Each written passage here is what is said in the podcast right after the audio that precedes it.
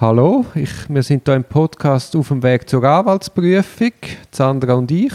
Genau, hallo. Hallo, hallo.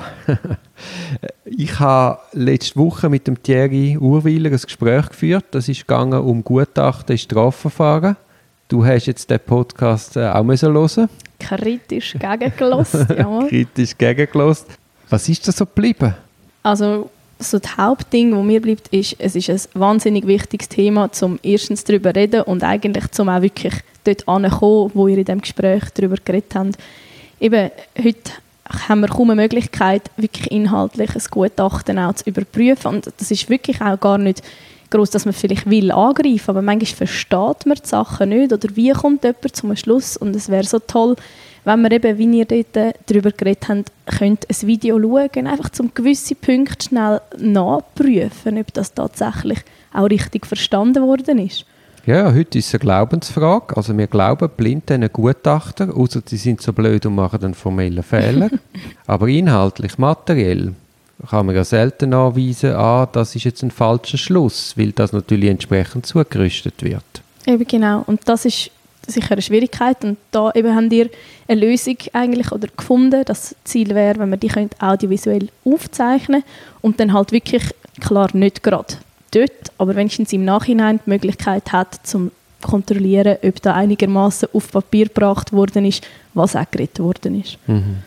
Das ist, ich glaube, eigentlich sollte das wirklich Basis vom Ganzen sein, dass man die Kontrollmöglichkeit hat. Ich finde es mehr jetzt erstaunlich, dass es das nicht gibt heute. Ja, ja, das, ich glaube, wenn du das einem Laien daran erzählst, der versteht das nicht. Das ist heute nicht mehr zu erklären. Nein, eben gar nicht. Und ich finde auch, ihr habt zum Teil so ein bisschen Position eingenommen, hey, was, wenn ich der wäre? Und ich finde das wirklich krass, wenn ich denke, ich muss in einem Gespräch reden und Antwort stand, nur der andere darf nachher von seiner Sicht von der Sache eigentlich darlegen. Ich habe gar keine Chance, weil klar, man glaubt immer, ich bin ja der Beschuldigte, oh, ich darf sogar allenfalls noch ein bisschen ja, und, lügen. Und, und der schreibt ja mit und du bist ja nicht dort und schreibst auch mit. Eben genau, ich meine, also, ja, ich könnte sogar, aber es würde ja, ja nicht mal gelesen. Nicht, das wird wahrscheinlich auch wieder negativ also, aufgenommen. Ah, er schreibt mit, aber sein, was ja. ist denn da, ja. Aber ich meine nur eben, es, und wenn auch, es würde es niemand lesen, es ist nicht... Und man muss ja sehen, es ist eine asymmetrische Kommunikation. Einer fragt, einer gibt Antwort. Das ist ja sowieso ein, ein schlechtes Setting, zum, um auf ein, zum, ein, zum einem Verständnis zu kommen. Ja, das kommt vielleicht noch ein bisschen dazu, weil man gerade eben auch durch die Frage ein Gespräch mega stark kann steuern kann. Ja, wir haben sogar auch das Problem von den, so den Suggestivfragen auch angesprochen. Und einfach, man vergisst nämlich, das ist eine Extremsituation für die Leute. Das ist überhaupt nicht schön. Das ist so ein bisschen Seelenstriptease oder wie man dann sagen Und da, dass man da dann wirklich auch merkt, noch, oh, jetzt eben eine Suggestion, oh, da sollte ich schauen, dass ich auf die richtige Bahn komme, das ist gar nicht so einfach. Und eben mit einem Kontrollinstrument, ja, das wir einfach, dann würde man das ja, können zeigen Eben, es ist eben auch für den Gutachter eine schwierige Situation.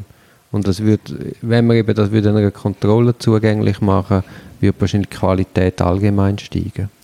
Ja, also ich glaube, allgemein macht man das heute ja auch oft, dass man, ich meine, Skifahrer filmen ihre Training und wie auch immer zum schauen, was ja, kann ich besser machen. Du Spionagefall an bei der Michaela Schifrin. ja, zum Beispiel. Also nein, ich meine jetzt auch, ja, andere filmen einem oder eben mehr selber, um nachher wirklich zu schauen, wo habe ich das, was falsch gemacht. Und mhm.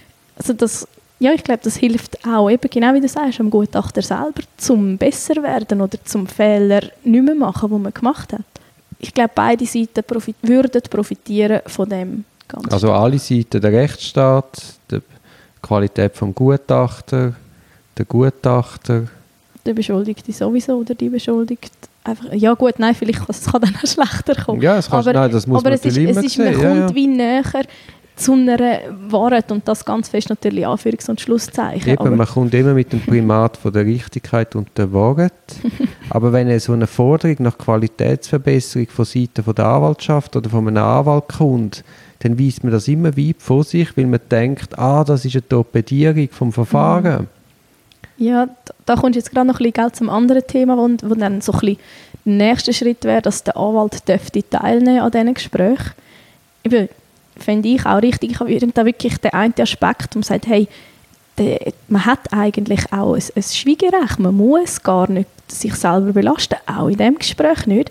Und ich glaube, das ist unglaublich schwierig, dass ich als beschuldigte Person das kann einschätzen, in welchem Moment von dem Gutachten, das sind stundenlange Gespräche, das ist mega intensiv, dass ich dann noch genau checke, jetzt wäre es schlau, das zu sagen oder das nicht zu sagen, wo es wirklich hilfreich wäre, wenn, wenn eine Person kann beisetzen und einem da einfach ein bisschen unterstützen ich, ich möchte vielleicht noch den Aspekt auf, aufrufen, und da hat sicher jeder Strafverteidiger, der viel Strafrecht macht, auch schon erlebt, dass man ein Gutachten hat in einem Verfahren und dann gibt es vielleicht drei, vier Jahre später ein zweites Gutachten und das tut dann doch massiv von der, von der Erkenntnis vom ersten Gutachten abweichen.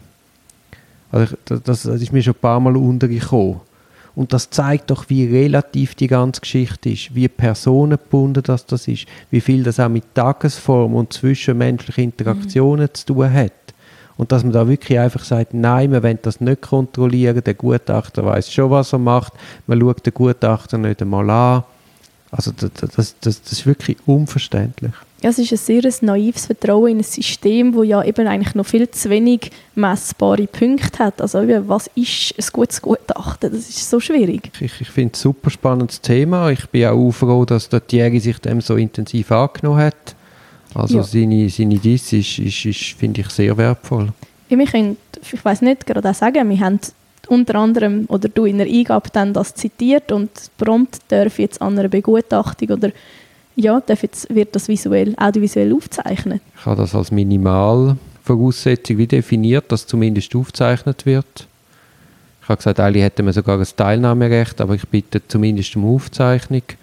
Und äh, eben die Staatsanwaltschaft kennt ja die Problematiken auch. Und wenn jemand da ein bisschen vernünftig ist, würde ich jetzt als Staatsanwalt, würde ich doch auch wissen, wie das zustande ist. Weil ich mhm. bin ja an einem guten Ergebnis interessiert. Eben und genau, dort ja. sind wir ja gerade noch im Jugendstrafverfahren. Und gerade dann willst du ja besonders genau wissen, wie ist das zustande gekommen. Also ich finde es super von dieser Jugendanwältin. Ja, ich finde es auch super. Ich, eigentlich, ich finde, es müsste selbstverständlich sein, aber wir sind noch nicht dort und es ist mega schön, wenn gewisse Leute wirklich auf das eingehen und das erkennen. Ich hatte das ja schon mal mit, auch lustigerweise mit der anderen Jugendanwaltschaft. Dort hat die Jugendanwaltschaft auch mitgemacht mhm. und dann hat sich die Gutachterin geweigert. Und das ja. ist ja auch ein komisches komisches Verhalten von einer Gutachterin, die eigentlich als Dienstleister der Justiz zudienen und wenn die dann meinen, sie können definieren, wie der Ablauf von so einem Gutachter sollte sein.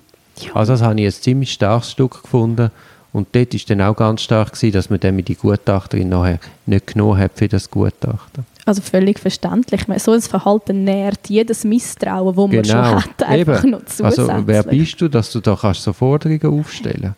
Sehr irritierend. Ja, sehr irritierend. Eben, und die Leute sind komplett nicht im Fokus, man hat gar keine Ahnung, wer die sind, oder? Auch mhm. als Verteidigung siehst du ja den Gutachter nie. Und wenn du vor Gericht beantragst, man soll den Gutachter anhören, also das ist, da geht da gerne vorne rum. Und ich hoffe, dass vielleicht das Buch von Thierry wirklich zu einem Umdenken führt. Es wäre toll, ja, wenn das so ein bisschen anstößt in eine gewisse Richtung. Kommt genau im richtigen Moment, oder? Es ist eine intensive Thema, äh, intensive Diskussion um die Problematik. Und jetzt kommt, kommt noch die Dissertation. Mhm. Wir haben ja dann auch besprochen mit dem Thierry, dass äh, eben das Bundesgericht gewisse Fragen in die richtige Richtung beantwortet hat, wobei man es nicht ganz versteht, was ja. sie wirklich meinen und wahrscheinlich die Sachen auch noch nicht wirklich zu Ende gedacht haben. Eben, es, es ist Entwicklung. Man hat ja, also gut, es ist jetzt doch 2020 und wir haben eigentlich schon lange die Sachen, aber die technisch, der technische Fortschritt ist da halt auch ein grosses Thema. Also man, man hinkt jetzt noch ein bisschen hinten mit dem ganzen Gesetz, ja, aber heute ist eigentlich Jahre, ja. eben ja, darum sage ich, ich habe zuerst ein grosses Verständnis zeigen dafür, dass man halt ein bisschen muss mit eben hinten hinken, aber eigentlich nein. Wir wären parat, technisch ist es echt möglich. Es wäre ein kleines da, den Schritt zu machen und eben, wie gesagt, alle Seiten profitieren. Gut, ja, merci fürs Hören. Gerne, ich kann ihn nur empfehlen. Was, unser Podcast? Ja, ja danke.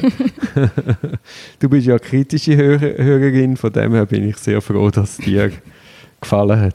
Ja, hat es mir doch. Danke. Gut, merci.